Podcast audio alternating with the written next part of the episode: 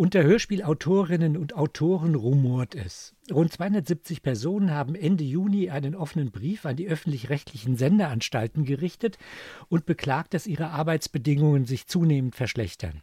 Weniger Sendeplätze, weniger Honorar, zu niedrige Online-Zuschläge und so weiter. Unterzeichnet hat diesen Brief auch Hermann Bohlen, ein erfolgreicher Hörspielautor, bewandert auch in der Hörspielgeschichte. Hallo, Hermann Bohlen. Hallo, Rolf Rams. Klagen über zu niedrige Autorenhonorare gab es ja eigentlich schon immer. Was ist das Besondere an der momentanen Situation? Also ich konnte bisher ziemlich gut vom Hörspiel leben. Also seit 1995 bin ich zu 99 Prozent Hörspielautor und lebe davon mhm. und äh, habe auch eine kleine Familie und plötzlich merke ich, es geht nicht mehr. Ich äh, muss irgendwie Gelder auftreiben. Es ist so, dass ich dieses Jahr so viel zu tun habe, dass ich eigentlich kein Wochenende richtig Pause mache. Mhm. Ähm, bis zum 31.12. habe ich so viel zu tun, äh, dass ich nicht richtig Pause machen kann. Und gleichzeitig kann ich davon nicht leben. Weil ich genau weiß, diese Stücke, die dabei entstehen, das sind zwei. Also meine Schlagfrequenz habe ich schon stark erhöht. Aber von diesen zwei Stücken äh, wird es vielleicht eine oder zwei Übernahmen oder Wiederholungen geben. Davon kann ich aber nicht leben. Da hat sich einfach über die Jahre etwas verändert. Zum einen sind einfach viele Sendeplätze abgebaut worden.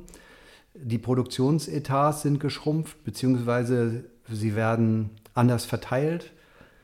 Mhm. Ähm, aber was für mich ganz entscheidend ist, es gibt nur noch wenige Übernahmen und Wiederholungen von mhm. Stücken, die bereits existieren. Mhm. Und das, das ist sozusagen die Krux. Ich brauche ungefähr ein Dreivierteljahr, bis ich ein neues Stück fertig habe. Mhm. Und äh, dieses Stück bezahlt sich nicht dadurch, dass ich da für, das, für die erste Sendung ein Honorar kriege und, und vielleicht auch ein Produktionshonorar, sondern erst über die Jahre. Das heißt, ich habe äh, bisher immer an so einer Art Glücksspiel teilgenommen. Also wenn mein Stück gut war, dann konnte es bis zu zehnmal oder wenn es einen Preis gekriegt hat, also sogar 15 Mal wiederholt werden oder übernommen werden von anderen Sendern. Und so bin ich über die Jahre mit den Stücken immer gut gefahren. Also ich, mhm. über die Jahre haben, sie, haben die das Geld wieder eingespielt, was ich zu ihrer Entwicklung brauchte. Mhm. Aber ähm, seit einiger Zeit funktioniert dieses Modell nicht mehr, eben mangels Übernahmen und Wiederholungen. Mhm. Und woran liegt das, dass die zurückgenommen werden? Liegt es daran, dass viele Produktionen jetzt online stehen und deshalb nicht mehr wiederholt werden? Also zum einen gibt es äh, deutlich weniger Sendeplätze für Wiederholungen und Übernahmen und zum anderen ist es einfach auch so, dass es stört. Die Stücke stehen online. Warum soll ein Sender ein Stück, das äh, online steht und überall auf der Welt abrufbar ist, wieso sollte ein Sender äh, sich da in Unkosten stürzen, mhm. um das Stück in sein Programm zu nehmen? Mhm. Zumal wir ja alle irgendwie äh, nicht mehr jetzt die ganz fleißigen linearen Hörer sind, sondern eben ganz vielfach Gebrauch machen von den Möglichkeiten, dass wir un, ein Stück uns runterladen mhm. können oder online hören können. Inzwischen hat die ARD ja auf den Brief der Autoren geantwortet und verweist auf die Tarifverträge und Vergütungsregeln, die die Sender ja mit den Vertretern der Autoren geschlossen hätten. Wäre es da nicht sinnvoller gewesen, sich an diese Vertreter zu wenden, dass sie, weil sie schlecht für die Autoren verhandelt haben? Ja, aber also an diese Vertreter haben wir uns auch gewandt. Ähm, und ich meine, es ist ja sozusagen nicht der erste Protest gegen die Veränderungen im Hörspiel. Wir zum Beispiel an der Akademie der Künste haben wir 2017 eine große Radio-Hörspiel-Gala gemacht. Und nicht, weil es irgendwie so, so, prima läuft im Hörspiel, sondern weil es äh, richtige Probleme gibt. Und die haben sich schon da entwickelt und schon da haben wir darauf aufmerksam gemacht. Oder es gab auch immer wieder mal Brandbriefe mhm. über Kürzungen bei einzelnen Sendern. Mhm. Und daraufhin hat sich jetzt nicht so wahnsinnig viel getan, sodass wir uns einfach äh, bemüßigt sahen, einen etwas mhm. längeren Brief zu schreiben. Mhm. Denn es sind ja komischerweise der Verband der Bühnenautoren ist da ja aktiv äh, in den Verhandlungen beteiligt. Das andere sind wohl eher so äh, Gewerkschaften, die die Tarifverträge aushandeln. Ähm, wer vertritt denn eigentlich freie Autoren, die nicht verlagsgebunden sind? Die vertritt keiner. Also die müssen sich selbst vertreten. Mhm. Das heißt, ähm, wir können natürlich uns auch, wir können Mitglied werden in einem Verband, also zum Beispiel wie in der Hans-Flesch-Gesellschaft, mhm. oder wir können Mitglied werden im Regieverband. Aber die sitzen Aber ja nicht an den Tarifvertragsverhandlungen, ne? Die sind da bisher nicht dran beteiligt, nein. Mhm.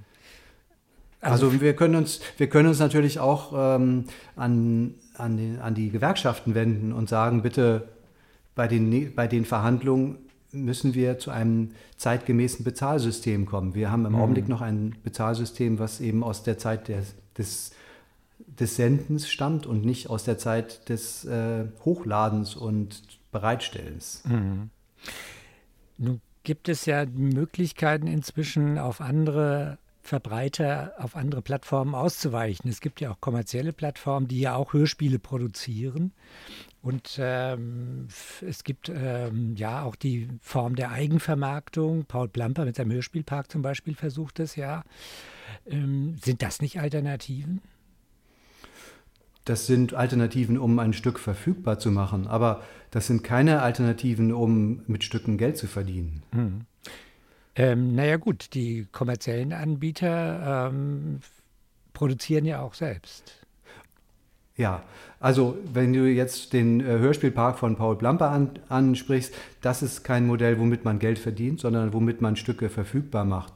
Mhm. Aber ähm, natürlich verdienen Audible und Co. mit ihren selbstproduzierten Hörspielen und Hörspielserien in irgendeiner Weise Geld oder sie rechnen zumindest damit in zwei, drei Jahren mhm. den Aktionären Geld zu präsentieren, was sie damit verdienen. Das Problem ist, ähm, ich habe mir natürlich auch deren Produktionsbedingungen angeguckt und auch deren Honorarbedingungen. Ähm, da müsste ich aber einfach, um von dem Stück leben zu können, was ich da schreibe, ja, innerhalb eines Monats fertig sein. Mhm. Und ich brauche eben nicht einen Monat, um ein Stück zu schreiben, sondern mhm. doch deutlich länger. Mhm. Ähm, also führt kein Weg an den öffentlich-rechtlichen vorbei. Wie müsste denn äh, in deinen Augen eine zeitgemäße Honorierung aussehen? Also das ist eine schwierige Frage. Wenn man sagt, ja, guck mal, weißt du, wenn ein Stück verfügbar gemacht wird ja. in einem, in, auf einem Portal, auf einem ARD-Online-Portal, kann man messen, wie viele Zugriffe gibt es da. Mhm. Aber dann entsteht irgendwie ein wahnsinniges Klickzahlenrechnen. Mhm. Und das ist ja sowieso schon entstanden. Plötzlich ist das Hörspiel quantifizierbar geworden. Das war lange Zeit nicht so, weil die, sei die äh, Einschaltquoten oder so unterhalb der, der Messschwelle lagen bisher. Mhm. Deswegen hatten wir da eine gewisse Narrenfreiheit bisher. Aber mit den Klickzahlen ist so eine Quantifizierbarkeit eingetreten und man könnte nur sagen, ja, dann macht man doch die Bezahlung auch davon abhängig, wie oft ähm, ein Stück angeklickt wird und gehört wird oder runtergeladen wird, mhm, mhm. dann würden die Krimi-Hörspielautoren sehr gut verdienen und ich hätte keine andere Wahl, als Krimi-Autor zu werden. Mhm, ja, und die Radiokunst als solche, die würde wahrscheinlich verschwinden. Also die wäre dann zumindest darauf, davon abhängig, dass es äh, irgendwie ständig ähm, Stipendien oder mhm. Förderung, Geld, Fördergelder oder sowas gibt. Mhm. Das ist überhaupt, scheint mir so ein bisschen jetzt erstmal der Weg zu sein, bis so ein Brief Wirkung zeigt in der Hinsicht, dass, dass es ein neues Bezahlmodell gibt, dass es neue Tarifverträge gibt. Hm. Wahrscheinlich ist die Krux ja die, äh, dass man online anders honoriert muss und dass man auch online-only Geschichten produziert. Denn es ist ja immer noch so, ähm, das merkt man ja auch schon in der Formulierung, es gibt einen Online-Zuschlag äh, ja. bisher. Ähm, das heißt, die Ausgangsbasis ist das Honorar für das lineare Programm und da gibt es einen Aufschlag äh, für Online, die Online-Stellung. Und äh, inzwischen gibt es ja auch die Möglichkeiten von Online-Only. Ähm, das heißt, es wird nur noch online äh, produziert und da müsste natürlich dann ein völlig anderes Honorarsystem her. Ja, also bisher ist es ja so, dass der Online-Zuschlag bei einem 50-Minuten-Stück oder sowas, das ist sowas wie 400 oder 500 Euro. Mhm.